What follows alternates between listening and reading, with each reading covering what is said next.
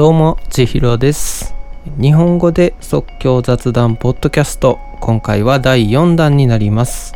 このポッドキャストは日本語を勉強されている方のための聞き流し雑談です。えー毎回テーマに沿って思いつきで話すので、より自然な話し方になると思います。ただ即興なのでうまく話せないことや厳密な情報の正確性についてはご了承ください、えーでは今回のテーマに行きたいと思います、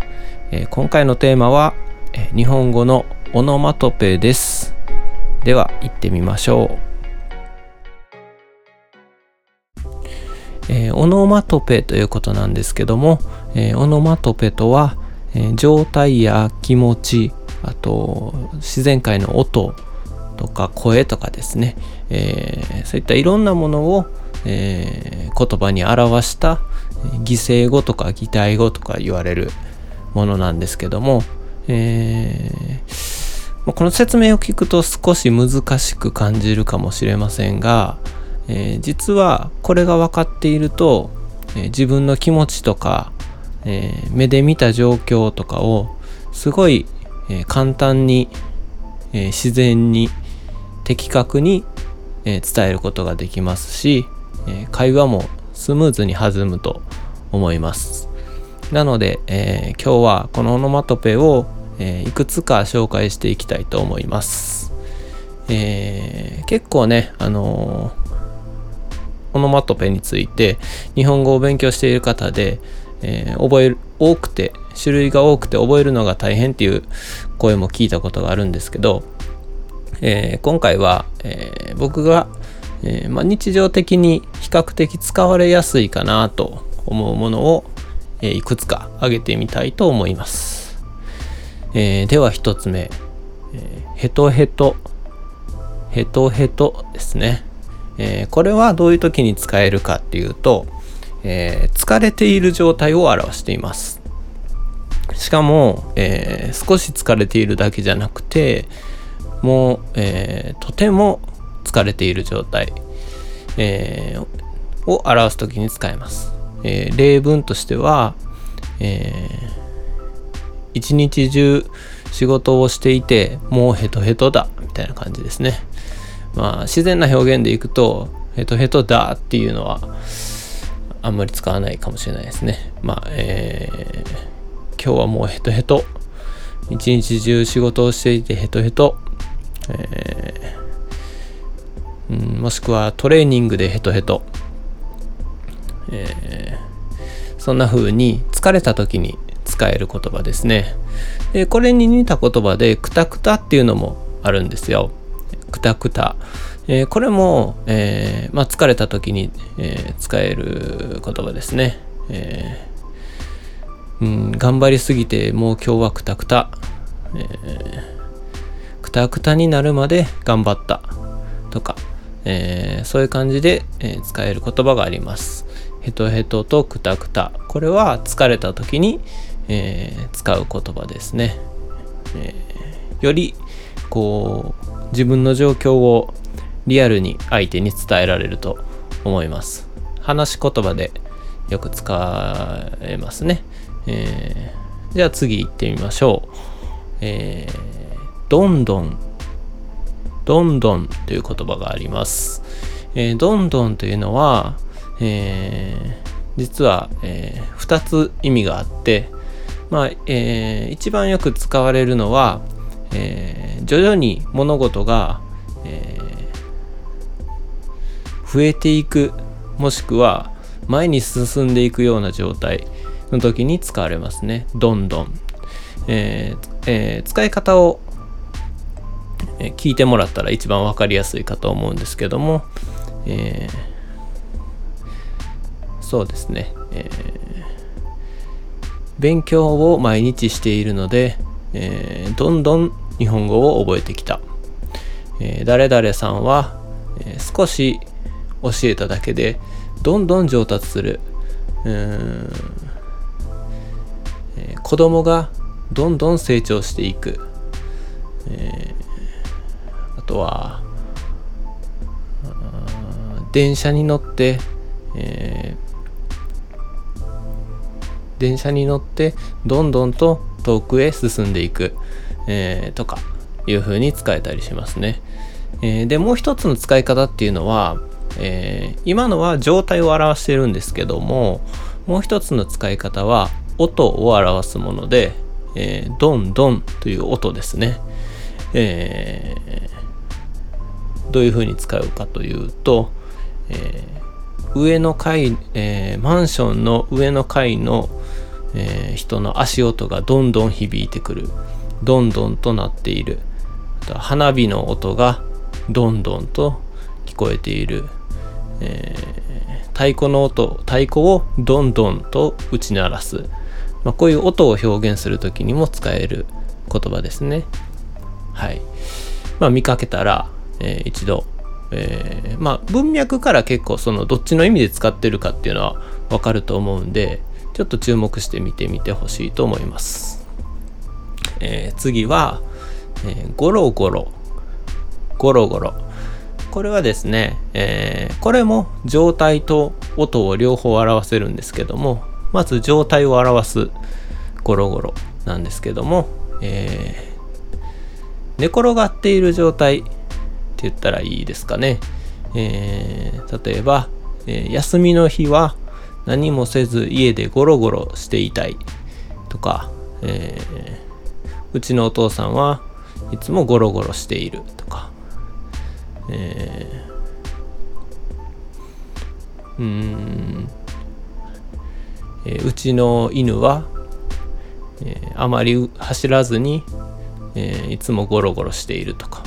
まあ、ゴロゴロ寝そべ、えー、寝そべって、えー、なんて言うんですかね、ただ寝ているだけっていうよりは、することがなくて、えー、これもオノマトペが少し出てくるんですけども、ダラダラしているような状態、えー、だらけているような状態、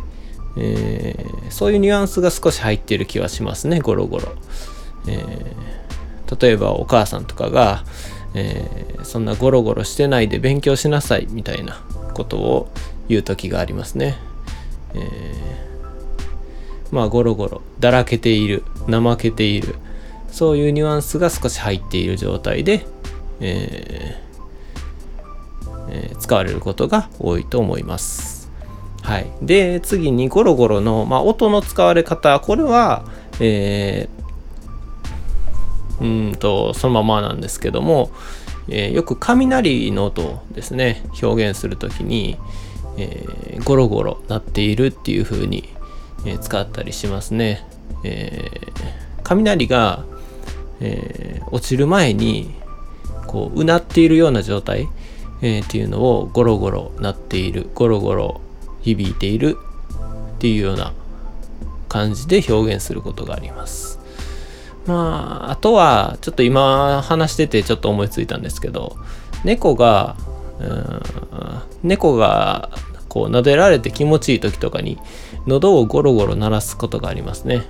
えー、そういう音を使う、表す時にもゴロゴロっていうのを使えると思いますね。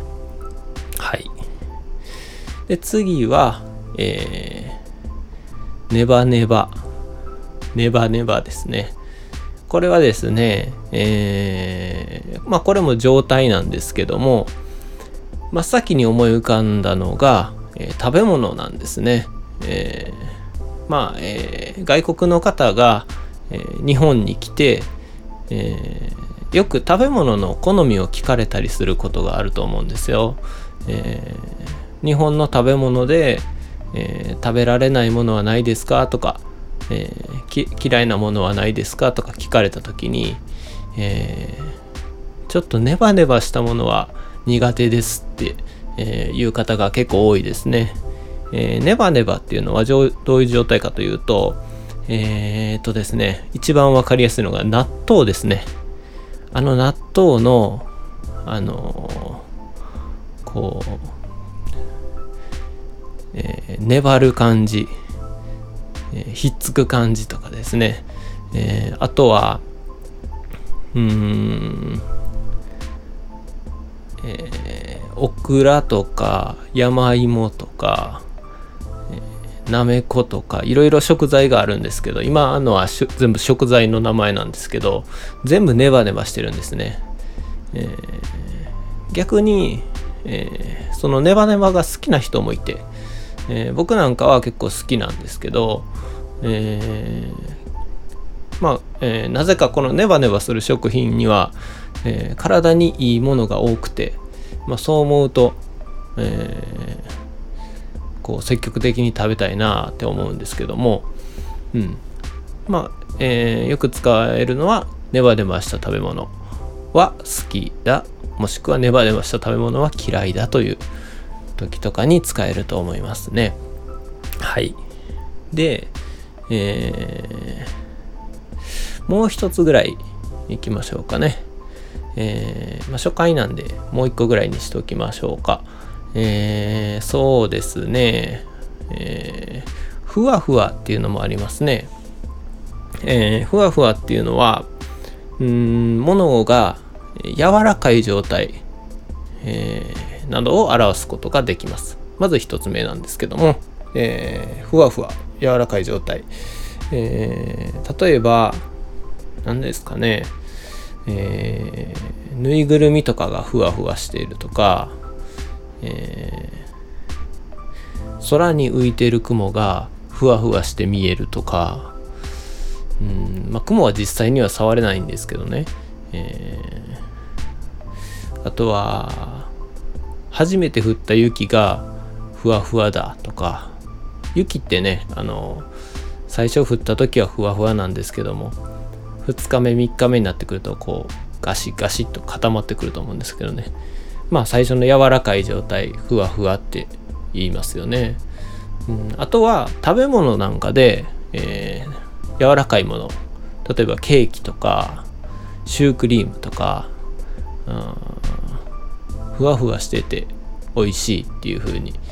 表現したりしますね、うん、たまに卵をふわふわっていうえー、ふわふわ卵とか言ってオムライスが売ってたりしますけども。まあ、とりあえず食感とか、えー、触る方も食べる方も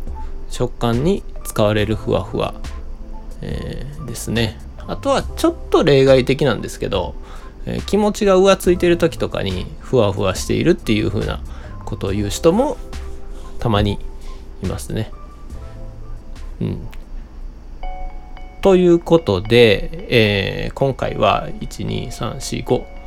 5個プラスもう1個ぐらい言ったかな。ヘトヘトとクタクタやったから6個ですかね。えー、まあ大体5、6個。また、あの、オノマトペ他にもいっぱいあるので、えー、紹介する機会があったら、まあこんな感じで、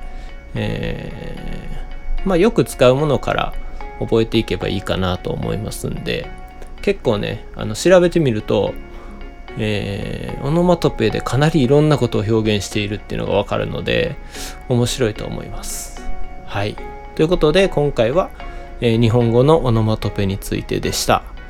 えー、ありがとうございます。では、えー、またフォローなどの方お願いいたします。